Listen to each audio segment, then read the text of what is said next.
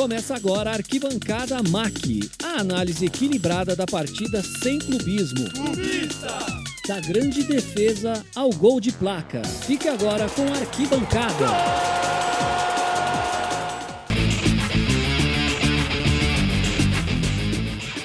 Alô, alô, meu querido ouvinte! Está no ar mais um podcast do Arquibancada MAC não paramos em um ou dois podcasts para você toda semana aqui no Spotify para você acompanhar e se deliciar com essas entrevistas sensacionais que a gente vem fazendo aqui, só com cara fera. Hoje não é diferente, hein? Muito pelo contrário, o nível tá altíssimo. É um cara multicampeão, foi um, um dos melhores jogadores da sua geração, um baita zagueiro. Não estou elogiando nem um terço do que ele merece, mas é só uma breve apresentação aqui. Seja muito bem-vindo e é um prazer estar falando com você, Mauro Galvão. Tudo bem, Caio? Prazer falar com você também, com o Felipe, com o Tom e todos que estão seguindo aí uh, essa, essa entrevista né? e dizer que estou à disposição de vocês para conversar um pouco sobre a minha carreira, né? sobre futebol, é claro que é uma coisa que está sempre na, na, na, na, moda, né? E mesmo que seja parado agora, é sempre bom a gente falar sobre futebol. É, agora que estamos voltando com o futebol aí, temos que falar, não podemos parar de falar de futebol, que é uma coisa que alegra o nosso povo e no Brasil ainda está presente na vida de todo mundo. Felipão, seja muito bem-vindo a mais um podcast aí, é um prazer estar com você de novo. Fala, Caião, Tom, é um prazer sempre estar com vocês agradecer a todo mundo que está nos ouvindo, agradecer desde já ao Mauro por ter aceito o nosso convite, um grande zagueiro, um dos melhores da história do, do nosso futebol, um xerife, um, um, líder, acho que é uma boa palavra que define o Mauro. E se você me permite, Caio, só passar aqui por em breve, brevemente, que eu sei que a gente vai falar mais para frente sobre isso, mas o Mauro que tem só quatro brasileiros por três times, duas Copas do Brasil, uma Recopa, uma Mercosul, uma Libertadores, que, na minha opinião, assim, foi sensacional, né, Caio? Não sei porquê, né, Felipe? Não sabe porquê. E uma Coração Copa América. fala alto, né? Coração fala alto. Isso só sem falar estadual, sem falar outros títulos importantes que ele tem. Então, o homem é papa título, Caio. É para é. poucos isso aí. É, não é para qualquer um, né, Felipão? E aí, Tom, seja bem-vindo a mais um podcast aí. Prazer estar com você também. Fala, Caião, Filipão. Mauro, prazerzão estar tá, tá participando aqui. Prazer é, poder falar com você. É, complementando o que disse o Filipão, não é qualquer um também que tem duas Copas do Mundo no currículo, né? Duas Copas do Mundo disputadas no currículo e três bolas de prata, né? Então, realmente, o convidado é do mais alto nível. é, é, isso. É isso aí, Tom, do mais alto nível. Convido você agora a escutar o nosso podcast, ficar até o final com a gente. Teremos nosso queridíssimo Na Lata no final também, flashback. O Mauro vai contar algumas histórias bem bacanas pra gente. Mas, Mauro, para a gente começar aqui a nossa, nossa entrevista, eu queria que você contasse um pouquinho do começo da sua carreira. Sei que lá atrás é, com 11 anos era da base do Grêmio, aí depois foi para o Inter, se profissionalizou no Inter. Queria que você contasse um pouquinho dessa fase aí de começo de carreira. É, o começo não é fácil, né? É, a gente tem sempre que é, ter uma oportunidade, não? Né? Acho que todos que começam a jogar, eles esperam por isso. E eu comecei a jogar, né, na, no bairro, assim, na, aquelas peladas, né, que todo mundo está acostumado. Hoje um pouco menos, né? Porque as coisas mudaram, não tem assim tantos campinhos assim para você jogar, né?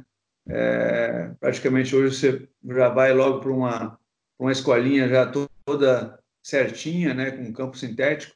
E eu me acostumei a jogar assim em campos, né? De, de areia, né? É, grama também bem ruizinha.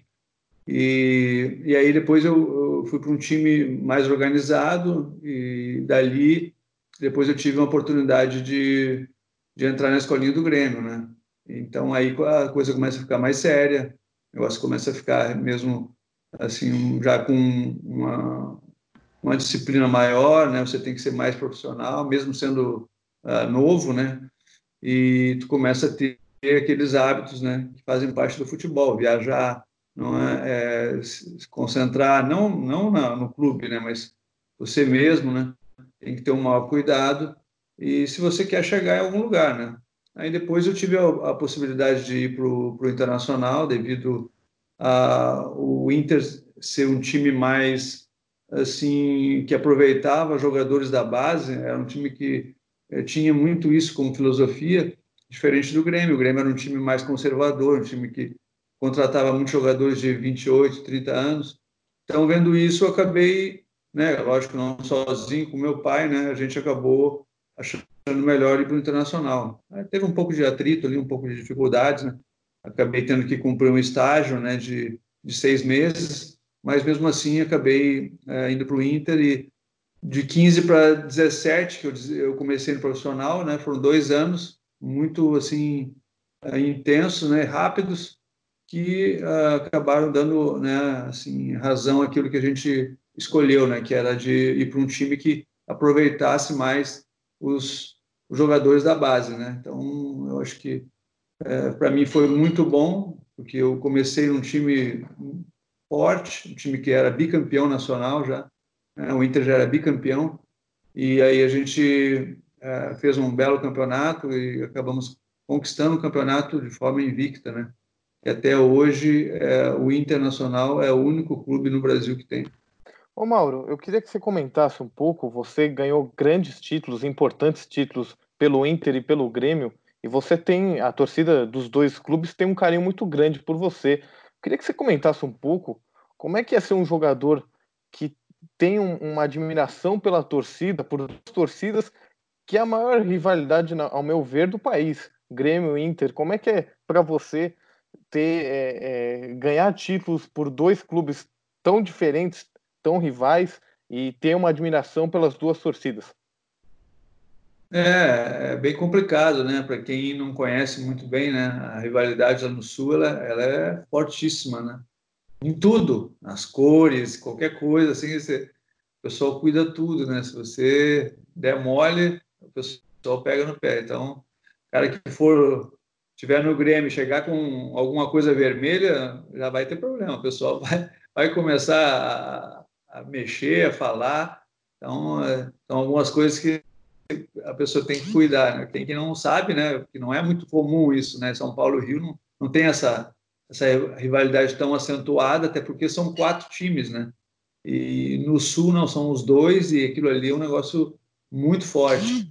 Então, é, sim, é sempre uma preocupação, né? Quando você joga por um time, né? No meu caso, mas eu acho que como eu comecei tão cedo com isso, né? Com essa, essa mudança, né? Saindo do Grêmio indo para o Inter, acabou que eu, eu, eu, tive assim a oportunidade de trabalhar isso aí com mais tranquilidade, né? Não não ter assim, não sentir tanto, né? Essa pressão. É, eu sou gaúcho, né? Para quem não sabe, sou de Porto Alegre.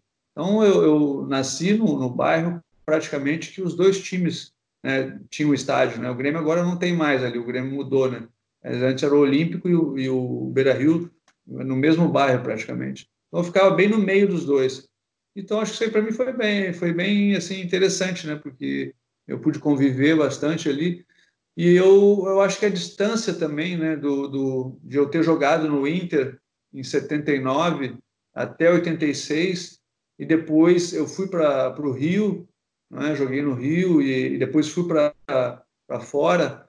Então acho que foram 10 anos mais ou menos de diferença assim que acho que dá uma acalmada, né? Quando eu voltei, eu voltei para o Grêmio e acho que o pessoal deu uma, acho que não sentiu tanto, né? Eu acho que a mudança quando ela é direta, assim, é do, vamos dizer assim, tu termina de jogar no time e sai para o outro já, ela, eu acho que ela é mais traumática, né?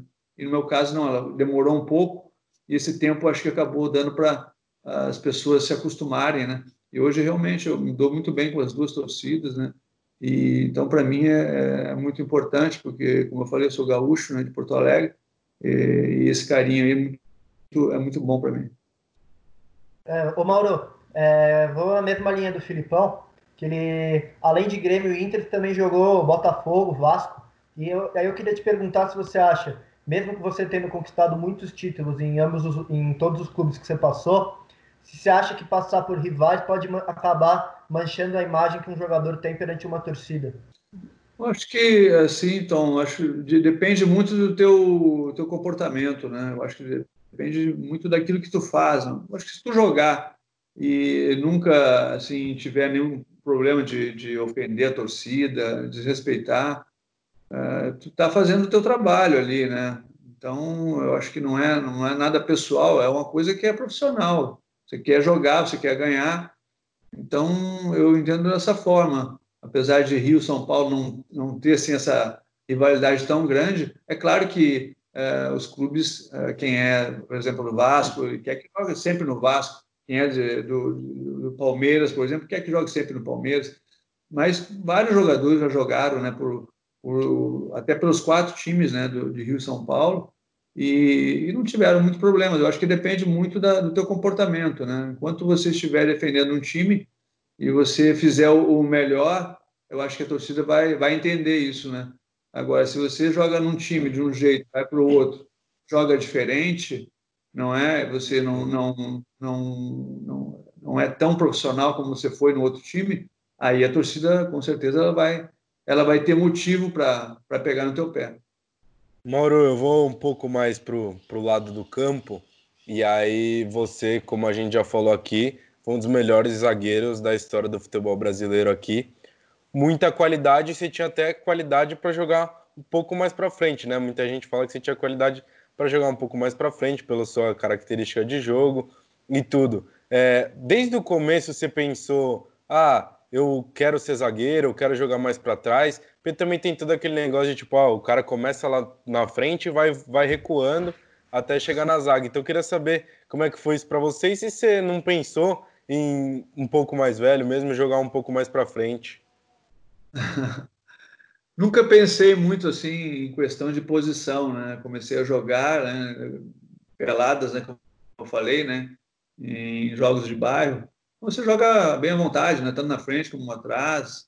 E eu, eu comecei jogando, uh, como uh, você falou, eu comecei jogando como ponta direita. Aí depois eu fui, eu desci, fui para lateral direita. Aí já no Grêmio joguei zagueiro para o lado direito. E eu fui começar, engraçado, né? A minha posição, que é, sempre foi assim a de quarto zagueiro, eu fui começar uh, no Inter, praticamente prestes a começar assim a, a ser profissional, que eu fui jogar naquela posição. Eu sempre joguei do lado direito. E quando eu vi, a posição que estava vaga era do lado esquerdo. É, não tem o que falar, né? Você tem que pegar a posição que está ali, pô. Vai o quê? Vai querer, vai querer disputar a posição com, com, com os outros? Não, né? Então, eu acho que é questão de adaptação eu gostei muito de jogar nessa posição de quarto zagueiro, né? Algumas vezes joguei de volante, né? Quando precisou, mas não é a minha posição, né? Eu posso até jogar, eventualmente, poderia jogar, né? Em alguns momentos eu joguei quando houve necessidade, mas a minha posição mesmo sempre foi de zagueiro e eu, eu sempre gostei também da, dessa posição. Sempre admirei muito os zagueiros que, quando eu acompanhava, não, quando eu não jogava ainda, alguns zagueiros, né? Como Figueiredo, Luiz Pereira, é, Marinho Pérez, enfim, é, é, Beckenbauer, que jogava lá, lá, fora, né? Passarella, vários jogadores que eu, que eu tinha, assim, que eu admirava bastante. Então, são jogadores que a gente, a gente pega como referência, né? Então, é, eu tenho muito mais jogadores de defesa que eu gosto e sempre gostei do que em outras posições. Então, eu tinha que ser zagueiro mesmo. Mauro, é, eu queria que você comentasse. Você jogou no Vasco na época que o Eurico é, já era diretor e depois foi presidente do clube também, o Eurico Miranda, que é uma das grandes maiores figuras do futebol brasileiro, né? um figurão, é, por bem e por mal, vamos dizer assim. Eu queria que você comentasse a relação do Eurico com os jogadores e principalmente com você na época que, em que você jogou no Vasco. Não tirando tudo que aconteceu depois, enfim, eu queria que você comentasse como é que era a relação de vocês, principalmente a sua, com o Eurico Miranda.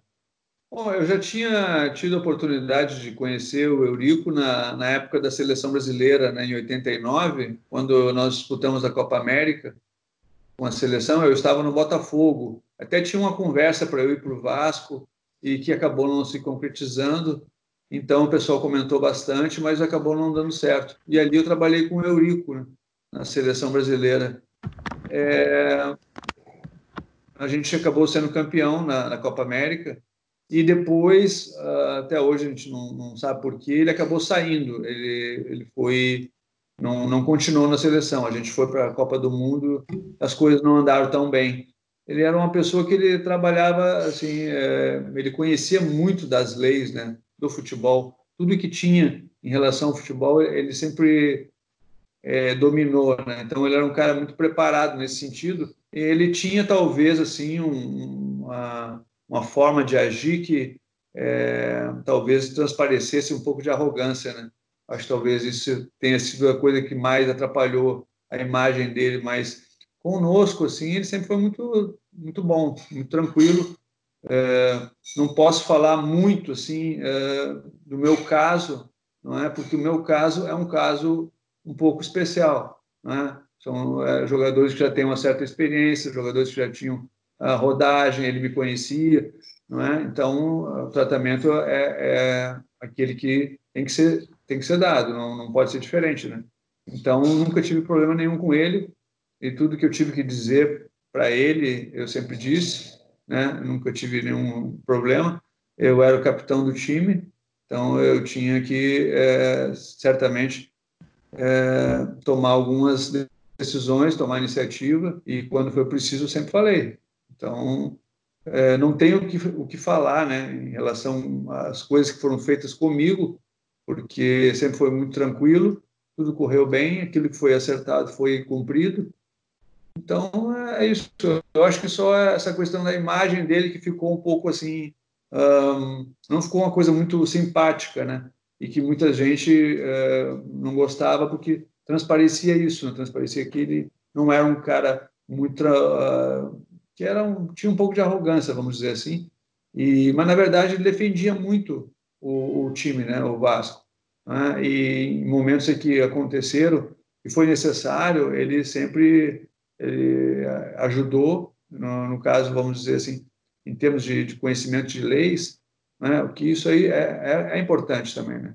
Mas é, é isso, acho que é um, foi um bom dirigente, não é? é? claro que não vai agradar todo mundo, né? É, certamente é, teve os seus, seus erros, mas acho que, no geral, é, é, comigo, pelo menos na época que a gente estava trabalhando juntos, ele foi bem. Só já, já passo para o Tom, só para emendar aqui, que a gente está falando até de política do Vasco. É, o Vasco vive uma situação bem delicada, né? Financeiramente falando, deve salário, é uma das maiores dívidas do futebol brasileiro. E politicamente, o Vasco, nos últimos anos, é a verdadeira zona, né? a briga de grupos políticos, enfim. Você é um ídolo para a torcida vascaína, a torcida vascaína tem uma admiração muito forte por você. Eu queria que você comentasse como é que você enxerga a atual gestão, não só a atual gestão, mas os últimos momentos da, da gestão do Vasco e como é que você projeta o futuro para o Vasco? Você acha que o, o Vasco vai voltar a ser o que foi, principalmente na sua época, quando jogava? É, o Vasco ele passou né, esses, vamos dizer assim, 20 anos aí tendo muita dificuldade, né, muita disputa interna, muita, muita briga, é, falta de apoio, falta de, de, de, cuidado, né, e principalmente assim ah, situações que atrapalharam muito vamos dizer assim, o, o time né, dentro de campo. Né? Aquilo que acontecia fora de campo refletia dentro de campo. Então o Vasco foi perdendo né, aquele status que ele tinha de, de ser um time de, de disputar título, de, de lutar por, por, por, grandes campeonatos. O Vasco foi ficando né, no meio assim de, de, de, brigas, né, de vamos dizer disputa de vaidades que, que a gente teve muito no, no clube e que atrapalhou bastante, né? Então, uh, é o momento do, do, Vasco tentar mudar isso aí, se unir mais, trabalhar para ajudar o, o, clube, né? Eu acho que é, é um grande erro isso aí de é, você querer defender pessoas ao invés de defender o clube, né? Que é o mais importante. O, o momento que agora a torcida praticamente ela está assim é, assumindo o, o, clube, né? A torcida do Vasco está assumindo, ela está é, apoiando, é, fazendo, dando contribuição para o CT, bateu os 180 mil sócios, né, no sócio torcedor. Então a torcida está fazendo o possível porque ela está vendo que o outro outro time está tendo, está conseguindo resultados importantes e ela sente que ela precisa fazer alguma coisa. Então é, é, é uma inversão né, daquilo que deveria acontecer. O clube deveria estar dando um, um retorno maior e, e resultados maiores para a torcida se engajar. A torcida está se engajando sem o clube estar fazendo a sua parte. Então é, é tudo assim ao contrário, né? Mas é mesmo assim é uma, um, um fato positivo para o Vasco ter né, esse apoio da torcida, porque a gente sente que a torcida do Vasco ela é diferente, né? Porque ela, ao invés de ela ficar criticando, ficar uh, boicotando, ela está ela tá tomando uma, uma atitude e está mostrando que ela quer que as coisas mudem. Então a gente espera que isso possa acontecer. Agora em, em novembro deve ter a eleição do, do Vasco. A gente espera que as coisas possam mudar, que não a gente não tenha mais urna com problemas, a gente não tenha é, é, golpes, né, coisas que são negativas, que não, não, não são boas para o clube. Né? A gente espera que tenha né, uma, assim, uma, uma lisura, vamos dizer, né, uma transparência nessa é, eleição, que é o mínimo que se pede. Né?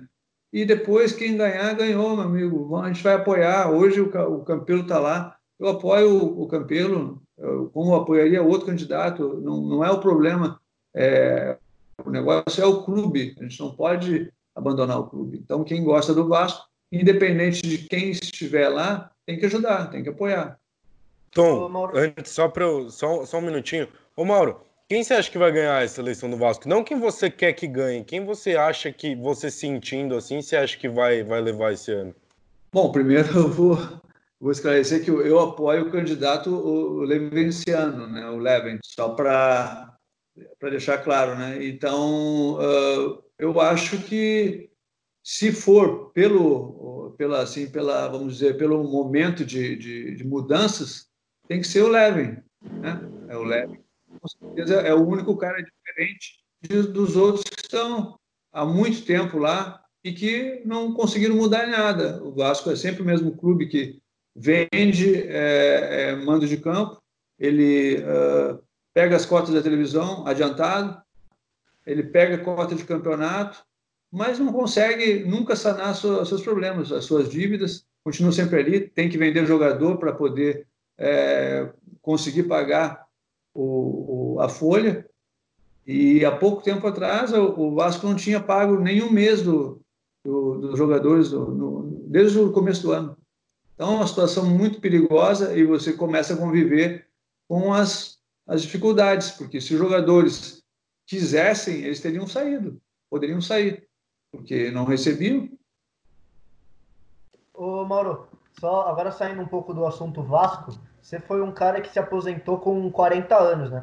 E hoje a gente está acostumado ver, a ver esses casos. O Zé Roberto jogando no Palmeiras, o Buffon na Juventus, os dois melhores do mundo hoje, um tem 35, um tem 33 anos. Eu quero saber se acha que é uma tendência os jogadores eles prolongarem mais as carreiras e se, se acha que com o tempo vai ficar ainda mais ou se as carreiras vão terminar tipo na década de 70, que os jogadores paravam com 30 anos. Você, acha que é uma, realmente uma tendência? Eu acho que são assim casos como uh, você colocou assim são exceções, né? Não são todos que vão conseguir é, jogar é, com a idade avançada em grandes clubes, né? E, então é diferente você é, jogar em grandes clubes e você jogar é, no, em clubes menores, porque não digo que seja a exigência, mas existe sim a exigência, né? Mas é, é são coisas diferentes, né?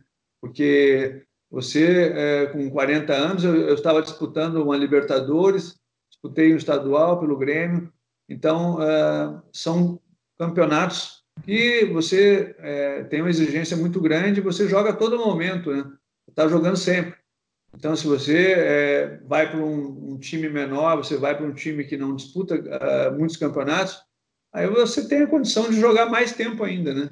Então, acho que depende muito né, de cada atleta, né? Se o cara se cuida, né? O Zé Roberto, como você falou, pô, estava com 42 anos, estava muito bem e poderia até continuar um pouco mais, né? Mas chega um momento que também tá, tu, né? sente que ah, as coisas começam a, a, pesar um pouco, né? Você começa a ter problemas. É, no meu caso, por exemplo, eu comecei a ter um problema no, no tendão, comecei a ter dificuldades. Aí eu fiquei com medo, né? Pô, eu vou machucar o tendão no final de carreira.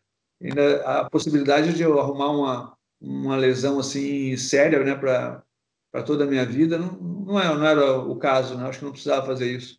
Então, eu achei melhor começar numa outra função, né? Até para eu poder já uh, aprender mais rápido, né? Já começar mais cedo, do que eu alongar e ir me arrastando, né? Uma coisa que eu nunca gostei é de ficar de fora de jogo. Então, eu estava com as lesões, eu estava começando a ficar mais fora do que dentro do campo. Então, opa, está é, na hora de parar. Mauro, eu quero entrar numa questão que acho que é, é, curiosidade de muita gente aí, muita gente que nos escuta, o pessoal que acompanha futebol também, que é a questão do Mundial.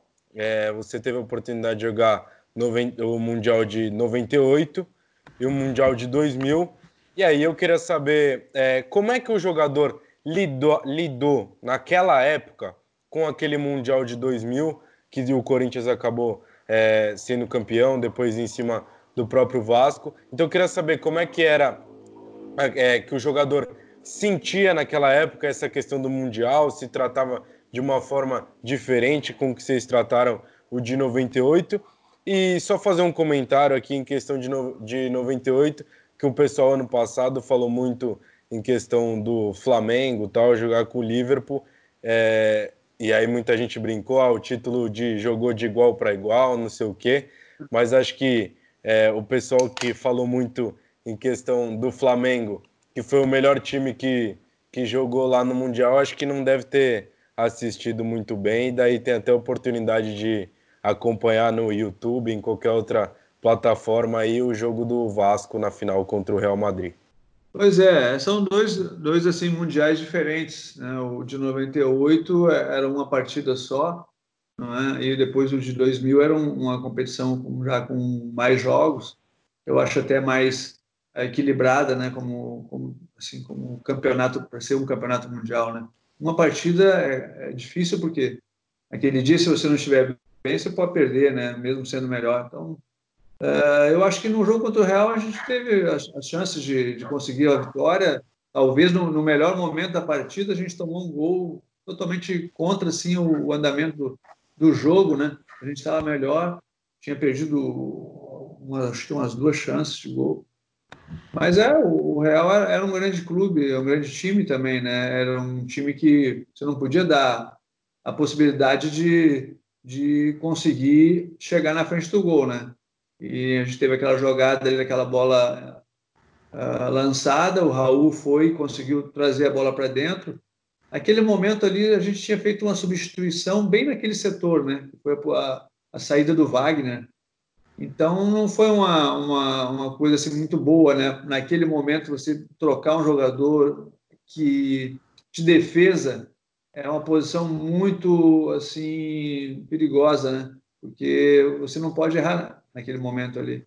E naquele momento o jogador que entrou não estava ainda no, no, clima do jogo, acho que tinha recém entrado. E o Raul pegou a bola, acabou trazendo para dentro, né? deu um corte, o, o, nosso jogador passou. E depois, quando o Odivan veio, já estava praticamente a jogada desenhada. Né? Ele foi assim mérito do, do Raul também, né? que fez uma jogada muito bonita e fez o gol. Mas uh, falando assim do, de como a gente jogou, com certeza jogamos do, do mesmo nível do, do Real, sem problema nenhum. A gente é, saiu atrás, eles fizeram aquele gol que o, a bola bateu no NASA. É, foi um, uma jogada meio fora assim do, do normal, né? Que, que, a bola na realidade ia para fora. Mas é, a gente foi lá, buscou o empate e infelizmente tomamos esse gol aí no, no momento do jogo que 35 minutos é, do segundo tempo é muito difícil. Né? E o segundo Mundial foi aqui no Rio, né? Acho que fizemos uma, uma bela campanha. Tivemos aquele jogo contra o Manchester City, o Manchester United, que foi que o Manchester United naquele momento era acho, um time talvez que estivesse em assim, uma fase melhor assim de todos, né? no sentido do time europeu, né? Seria o Liverpool, vamos dizer assim, né, né, hoje, né? E a gente acabou ganhando 3 a 1 e depois fomos para a final com o Corinthians, né? O Corinthians é, acabou chegando na final, né? E a gente teve algumas situações de, de, de, fazer o gol, também não fizemos. Esses dias passou esse jogo na TV, teve um, lance com o Edmundo, é, é incrível, cara. O cara, eles deram o um impedimento do Edmundo no meio de campo quase. Eu fiquei pensando, cara, mas não é possível.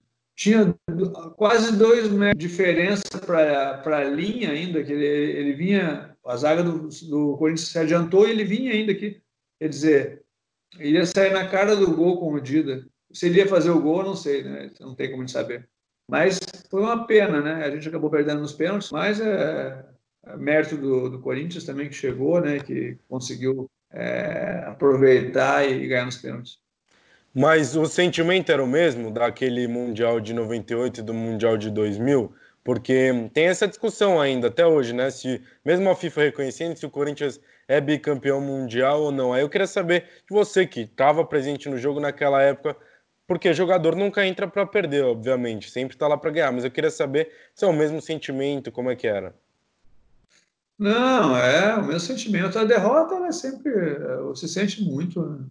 O primeiro, talvez ele choque mais, né? Porque é aquele negócio está vindo da, da, de ter ganho a Libertadores e o segundo, da forma que foi, né, com, nos pênaltis, mas são, são situações que a, o, o, jogador, na verdade, tem que saber lidar com isso, né? É uma coisa muito difícil e você tem que saber lidar com a derrota. Se você ficar é, preocupado demais, você vai ter problema na carreira, você não vai conseguir jogar, né? Então, é, eu acho que a derrota ela é sempre ruim, né? Se você perder qualquer campeonato, é, é, você nunca fica bem. Eu, eu, entendo, pelo menos, que o jogo de futebol ele, ele sente muito, né, quando ele perde o, qualquer jogo. Eu não gosto de perder nem pelada, né? Imagina um, um, campeonato como esse, né, um campeonato tão importante. Mas a gente tem que analisar e, e ver que é, do outro lado também tem um, um, outro time, né? A gente não jogou contra um time qualquer, né? a gente jogou contra um, um grande time, né?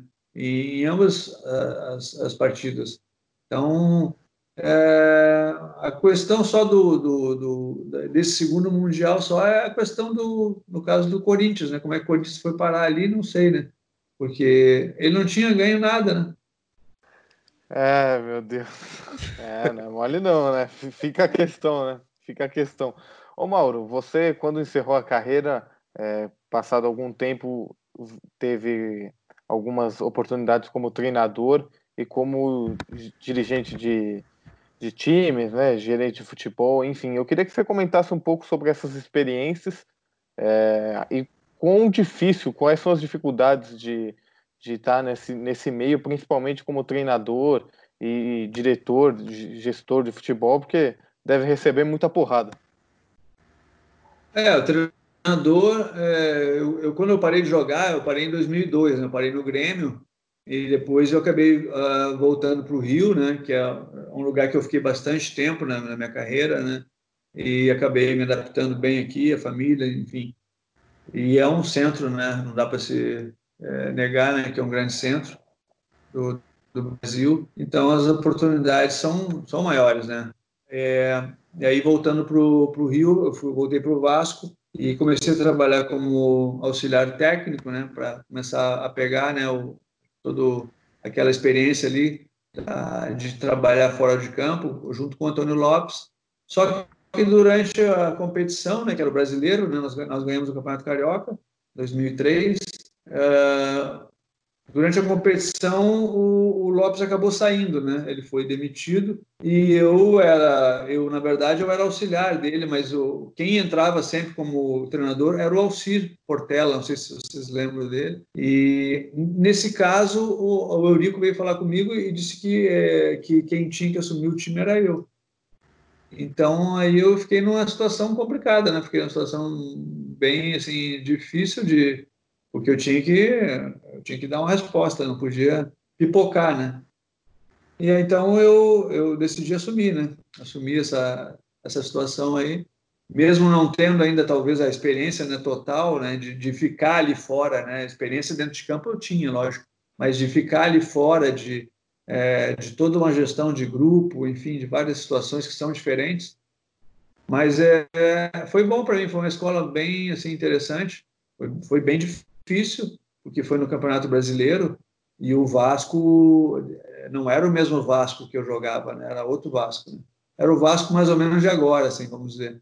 E então a gente, com dificuldade, é, eu era treinador, é, mas não era treinador que nem esses treinadores de hoje, que o cara pergunta qual é o jogador que você quer. Não, qual é o jogador que a gente pode trazer? É esse, essa que é a, a pergunta, né? E tem possibilidade? Tem como pagar o cara? Não tem. Então, esquece. Então, é, é dessa forma. Eu tinha que fazer a gravação dos jogos, tudo, para passar para os jogadores. Eu era o famoso X-Tudo, né? E, então, é, é, não tinha esse negócio de, de, de, ter um monte de gente na comissão técnica. Ah, tu faz isso, tu faz aquilo. Não, nada disso. Eu fazia tudo. Só não dava a, a, a condição física, né? Preparador físico, não. Aí também é demais, né?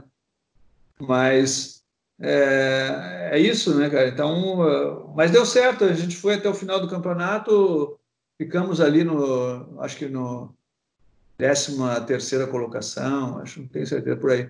Mas não, não corremos risco de cair, né? Pelo time que a gente tinha, praticamente era o time da base, né?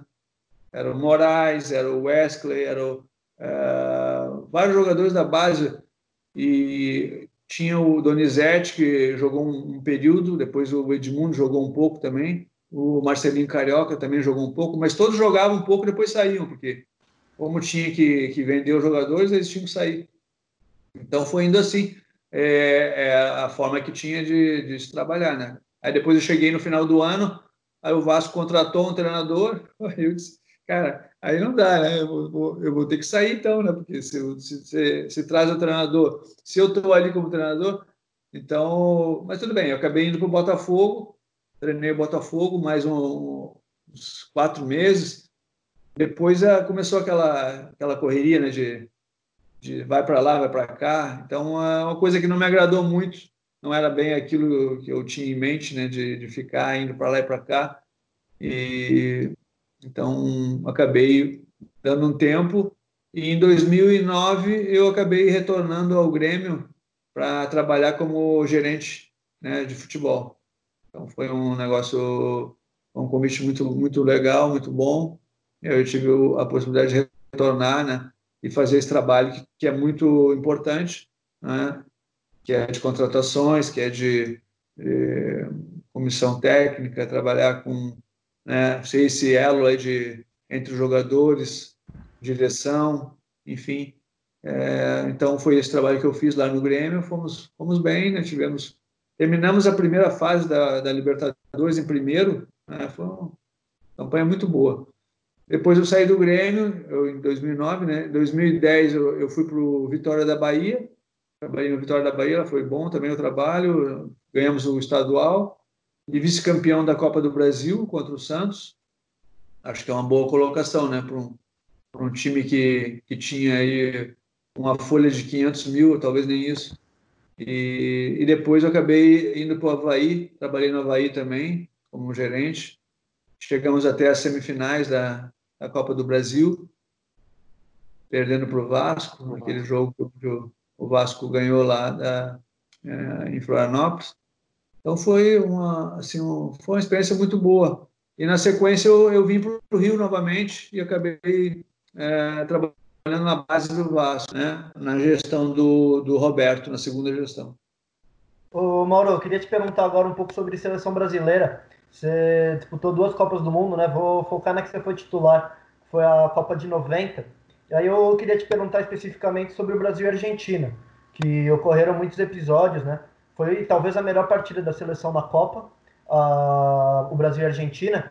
E saiu na mídia que o, o alemão ele jogava com o Maradona no Napoli naquela época, né? E o alemão falou, falando pro Lazzaroni que queria fazer marcação individual no, no Maradona. essa história é, é verdade? O Lazzaroni não de, falou que não, que o time ia marcar por zona.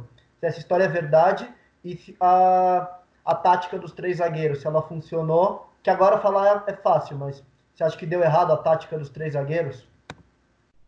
Não, o, a tática do, dos três zagueiros, o problema é que o, o, time vinha jogando assim desde 89, né? Nós ganhamos a Copa, do, a Copa América. Copa América. Depois ganhamos, a, classificamos o time também nas eliminatórias. Então foi, foi trocar o, a forma de jogar no meio de uma competição é um negócio muito complicado, né? Teria que ter se treinado isso para fazer. Então, tudo que você treina, você pode passar para o seu jogador. Se você não treinar, não tem como mudar assim de uma hora para outra. Os caras vão dizer, cara, mas pô, nós estamos jogando há dois anos de um jeito, aí num jogo da Argentina a gente vai mudar, ou na Copa do Mundo. É um negócio meio, meio fora assim do, do normal.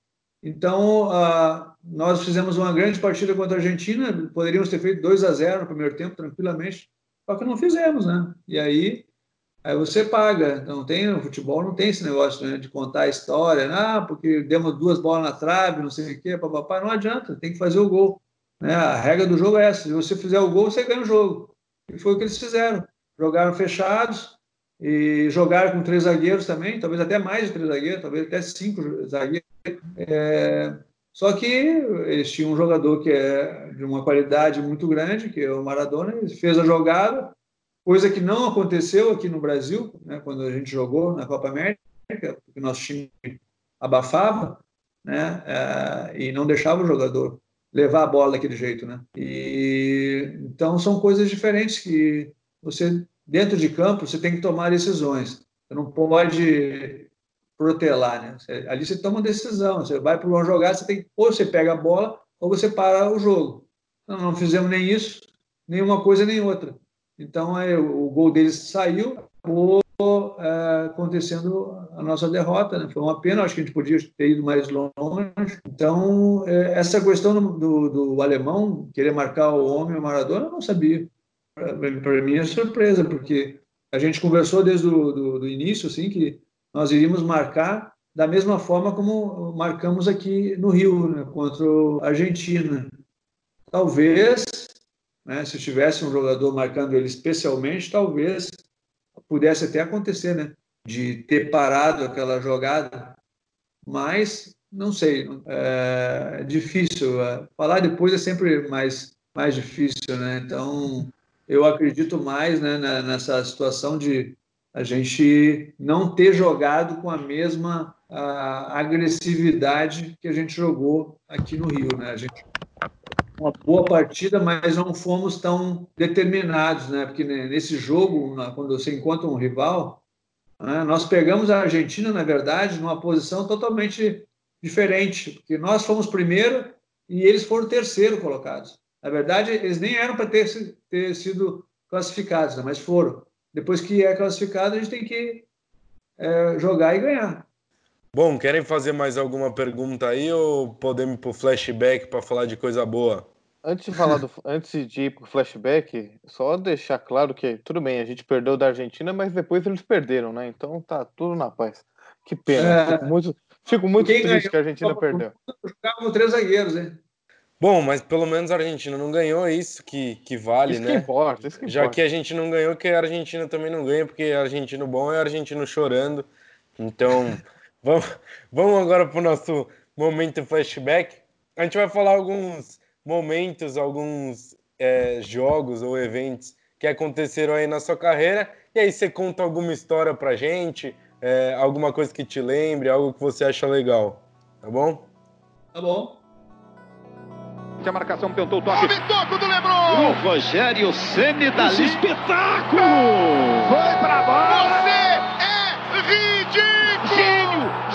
Golaço! Golaço! E Momento Flashback. Vamos lá. Tem que começar pelo primeiro título, né? Título com o Inter em 79, campanha invicta. Olha, o, o que eu posso dizer né, do, do Inter é, foi, um, foi assim, um sonho, né? Ter começado num, time que nem o Internacional e ter chegado a ser um profissional, ter conquistado o título.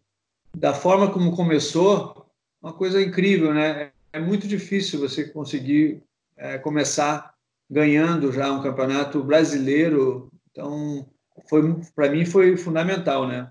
Minha carreira ela a, foi assim começou de uma forma muito positiva. A prata nas Olimpíadas.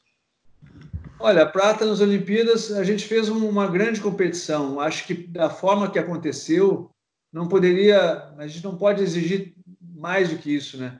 Porque como a gente ganhou a medalha de prata, ela foi a primeira medalha de prata que o Brasil conquistou.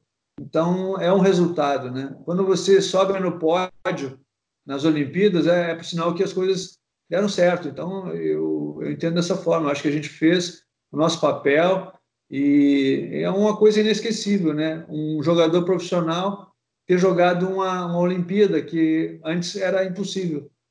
Muito bem lembrado, a primeira prata aí do futebol nas Olimpíadas. E aí, como eu também não sou um ditador aqui, eu vou abrir para os meus amigos caso eles queiram fazer alguma. Tom, vou deixar uma para você primeiro, aí mais para frente o Felipão faz uma. Queria perguntar da Copa América de 89, que vocês foram campeões. Olha, foi um grande ano, um grande ano, Caio. Sinceramente, foi. Nós ganhamos o campeonato com o Botafogo e na sequência fui convocado.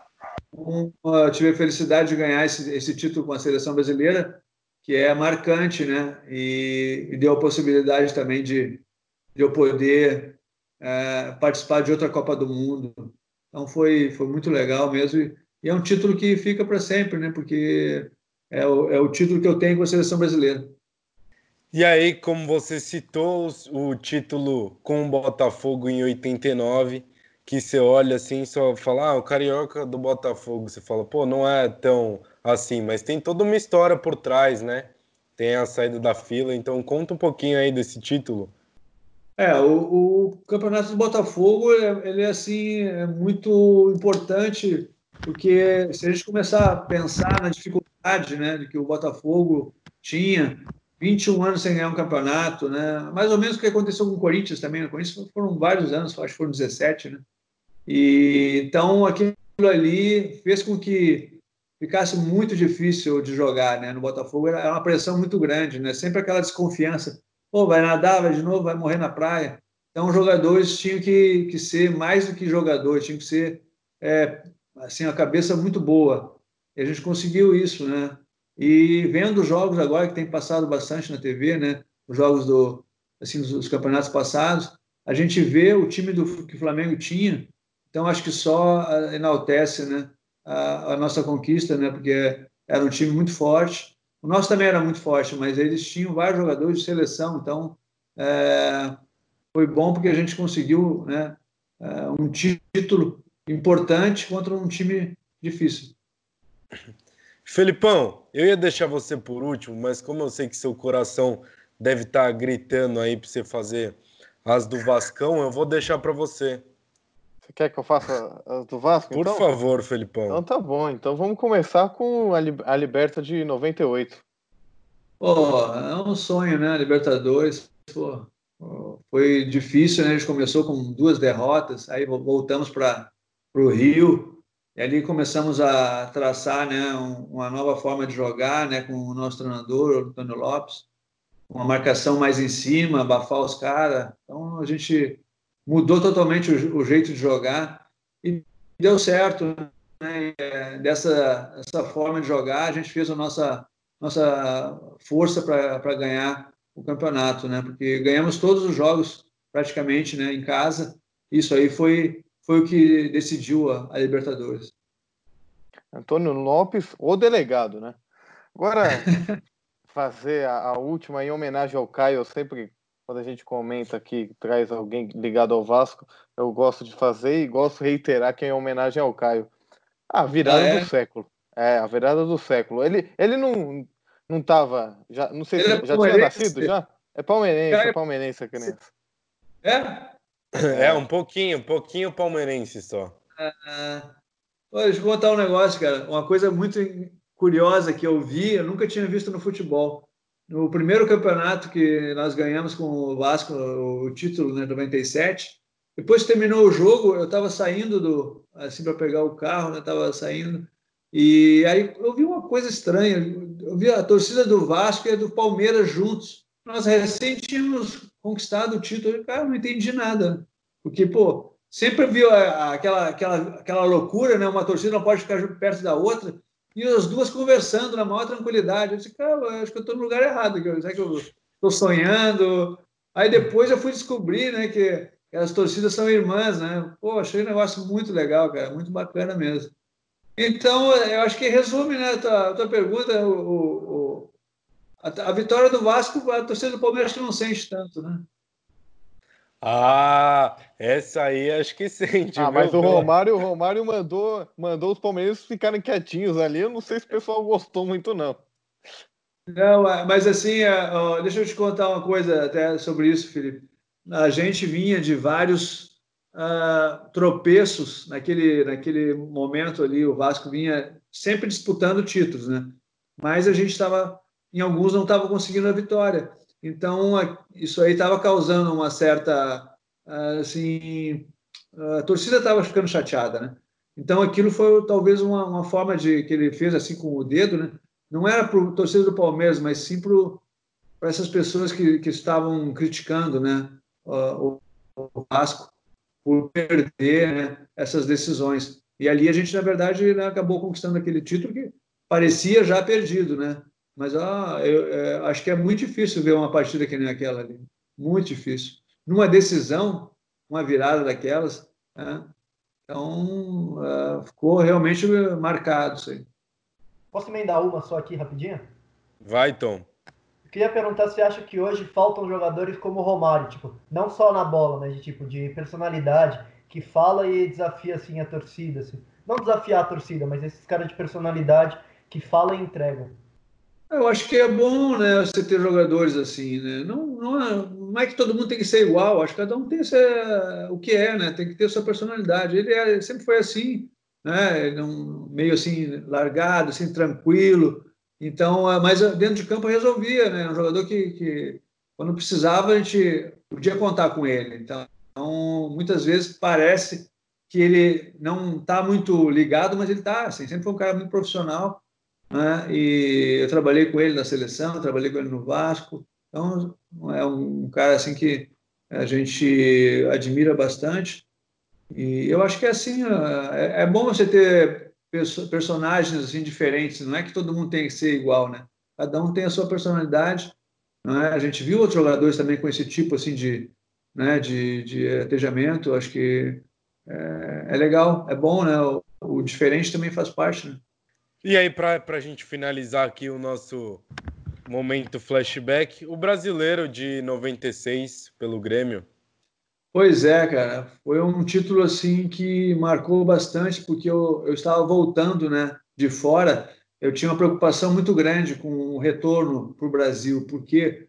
Porque eu via muitos comentários, ah, fulano voltou, e vai roubar, não sei o quê, aquela coisa, né, vai ficar ali encostadinho, chinelinho, e nunca foi esse, é, esse tipo de situação, nunca aceitei esse tipo de coisa. Então, eu, antes de voltar, eu fiz uma pesquisa para ver quem era o time que estava jogando bem, quem eram os times que estavam bem, né? Naquele momento eram Palmeiras, teu Palmeiras. Olá, eu, podia ter vindo para nós, hein? É, e o Grêmio. Cheguei a conversar, né, com o pessoal do Palmeiras, mas eu não saí porque eu tinha contrato ainda. Mas depois o meu time deu uma caidinha assim de, de nível, né? Começou a ter problemas lá na Suíça. E aí eu disse, opa, peraí, vamos embora. O negócio ficou feio aqui. E aí eu parti, né? Não teve problema nenhum, a gente foi como um acordo, consegui me liberar do contrato. Na verdade, não, o Grêmio ainda pagou 100 mil dólares para o Lugano para me liberar. E aí eu fui para o Grêmio. Então a, a, minha, a minha vontade era essa, de, de voltar, mas voltar para um time que eu pudesse jogar em, em, um bom nível, né? E deu certo. E aí, Tom, Felipão, alguma mais? Vamos para na lata. Eu posso só fazer uma pergunta? Não é muito flashback, mas você falou da Vai. Suíça, né? Eu queria saber como é que foi morar na Suíça. Foi tão, foi muito difícil assim, porque Imagino, né? Alguém chegar para mim e vir com uma proposta para me mudar para a Suíça.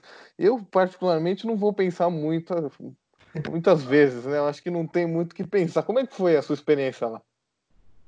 Ah, foi muito bom. Né? Eu não tinha assim é, um dos poucos países que eu não conhecia assim na Europa, né? Era a Suíça, mas foi uma agradável surpresa, né? Não, a gente sabia de, de, de ouvir assim comentários, né? De, de ler, mas é um lugar muito bom para morar.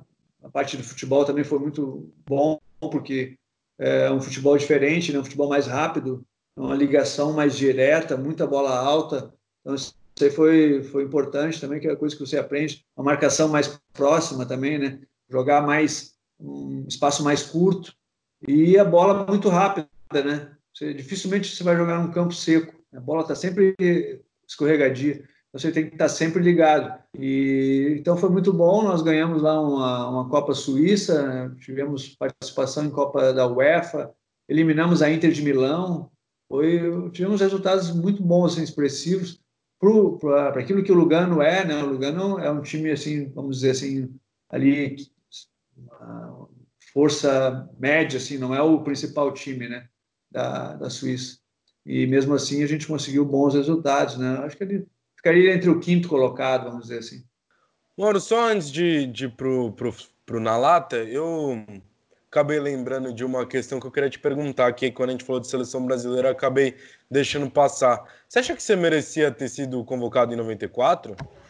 Olha, eu acho que sim, eu acho que eu merecia. Agora, é o treinador é que tem que escolher, né? A gente não tem como, como assim, entrar nessa, nessa questão aí, porque uh, como eu estava jogando fora, e eu nunca trabalhei, eu sempre falo isso, nunca trabalhei com o Zagallo nem com o Parreira. Então, uh, fica difícil você é, ter assim a, a, confiança de um treinador que ele não, não te conhece, né? não, não, não, teve nunca a oportunidade de trabalhar contigo. Então, eu vejo dessa forma. Aí, eu também entendo que participei de duas Copas do Mundo né? na seleção brasileira, participei de é, campeonatos de, de base, joguei sub-20, campeonato mundial sub-20 a Copa América que nós ganhamos. Então, não, não posso reclamar. Acho que a minha participação em seleção foi, foi muito, muito boa. Bom, vamos então para o nosso Na Lata, ping-pong, perguntas e respostas rápidas. Nada mais do que é, eu vou te jogar na fogueira aí, você vai me responder de forma rápida, beleza?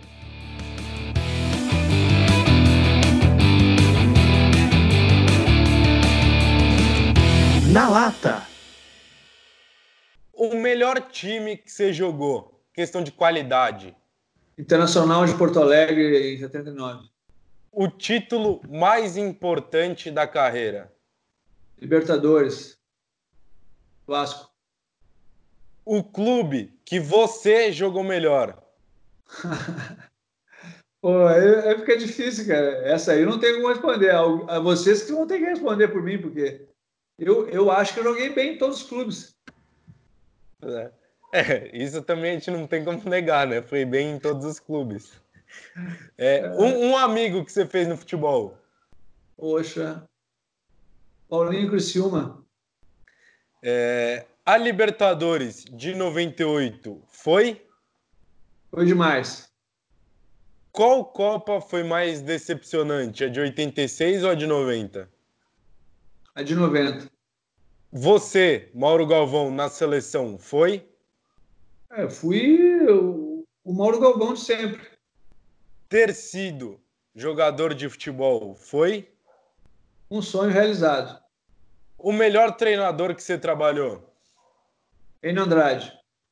O melhor companheiro de zaga? O Mauro Pastor. E se você tivesse que escolher hoje a zaga da seleção brasileira, a dupla, quem seria? É Marquinhos e Thiago Silva. Para a próxima Copa.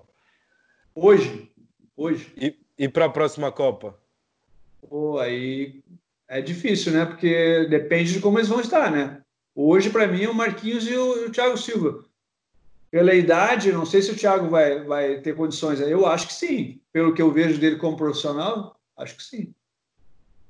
E aí, uma tranquila para a gente finalizar: Rio de Janeiro ou Porto Alegre? ah, Porto Alegre, né? Minha cidade. Felipão ou Tom, vocês querem fazer alguma? eu posso fazer, Tom, primeiro que eu vou fazer algumas, aí depois Pode. você faz aí o mesmo número aí para não ser injusto com você. Vamos ver se ele responde, Caião. Grêmio ou Inter? Ah, essa não tem como responder, não tem como. Não, tudo bem. Então eu vou, vou, vou diminuir o nível, vai. Vasco ou Botafogo? Vasco. Como é que foi jogar no Bangu? Olha, foi, foi importante porque eu, eu precisava sair do, do, do, do sul, né? Eu precisava sair. O importante foi a mudança de, não é, de, de, de um centro. É, eu só tenho mais três. Eu peço desculpas, Caio. É porque vai surgindo na hora, eu não tenho o que fazer. A gente prepara antes, todo, todo mundo junto prepara antes, mas vai, sur vai surgindo na hora. É, a pior derrota da sua carreira? Pior derrota? Olha. Difícil. Toda derrota é ruim, né? Toda derrota é ruim. O... Talvez. Eu acho que uh, aquela da contra a Argentina, o jogo contra a Argentina, perder para um time que você sabia que não era melhor que o teu, é, é horrível isso. É porque aí tu fica tem a certeza que foi incompetência, né? Você já citou um pouquinho no começo alguns nomes, mas eu queria que você falasse um, a sua maior referência no futebol como zagueiro quando você estava começando. Quando eu estava começando era o Figueroa, jogava no Inter. E para finalizar, senão o coordenador aqui não vai me deixar fazer mais nenhuma entrevista, é o melhor zagueiro da atualidade hoje, do mundo. Do mundo? É o aquele eu gosto muito do, do, do Van Dyke. Joga quase nada, Van Dyke joga muita bola. Fala aí, Tom. Vai, vamos começar devagar. Quem foi o melhor jogador que você já jogou na carreira? Falcão. Falcão. A Copa de 86 foi? Foi uma pena. A gente, acho que se passasse pelo, pela França, eu acho que o nosso time ele, ele, ele ia crescer bastante, cara. É, que a França, ela no final acabou saindo também, né? E não era uma Copa do Mundo que estava assim tão difícil de chegar. O Zico devia ter batido o pênalti? Sim, devia. São essas. São essas, acabou tranquilo então. Bom, para a gente finalizar agora, agora de verdade, Mauro Galvão é Normal. Normal. Essa, essa, resposta eu vou te falar que me surpre... a mais a que mais me surpreendeu, porque de normal, bem como atleta e agora a gente está conhecendo aí como pessoa, não tem nada, é um cara muito acima da média. Aí eu já vou puxando minhas considerações finais aqui. Agradecer ao Mauro, mas vou deixar ele falar por último. Tom, obrigado aí por mais um podcast ao, ao seu lado. Valeu, Caião. Valeu, Filipão. Prazer, prazer fazer o podcast com você. Mauro, prazerzão ter, ter, ter esse contato. Obrigadão aí. Tamo junto. Valeu, meu. Valeu, Filipão. Mais um na sua conta aí. Tamo junto, amigo. Mais um na nossa conta, né? Valeu, Caião, Tom. Agradecer mais uma vez ao Mauro por ter aceito o nosso convite. É, desde o começo foi muito solícito.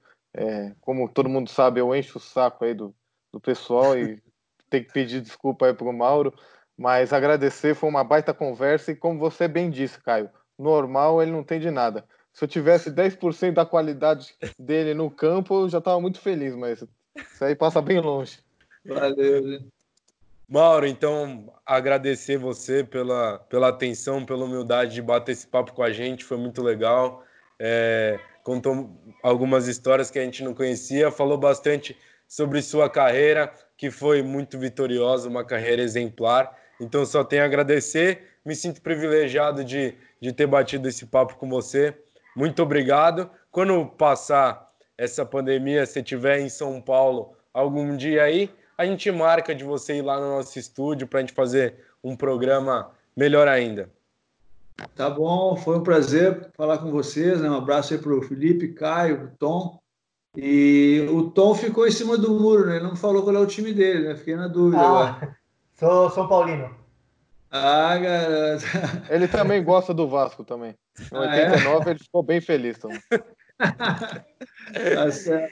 Ah, pessoal, foi muito legal a, a conversa, a resenha. Depois eu vou dar uma olhada né, no, no, no podcast e para poder acompanhar. Mas foi muito bom, foi um prazer e com certeza chegando em São Paulo aí depois que passar essa, essa pandemia aí, vamos ver se a gente tem a oportunidade de se encontrar. Ah, tudo de bom, o pessoal que seguiu e também um grande abraço. Um abraço para vocês também. Mais uma vez agradeço o Mauro, foi uma entrevista, uma conversa né, espetacular. Agradeço a você que nos escutou até aqui. Quem não escutou perdeu uma grande entrevista, é, um bate-papo sensacional. Sonoplastia e vinhetas do meu amigo Guilherme Cunha. É sempre um prazer estar fazendo esse podcast com você. Valeu, Filipão. Valeu, Tom. Obrigado, Mauro. Até a próxima.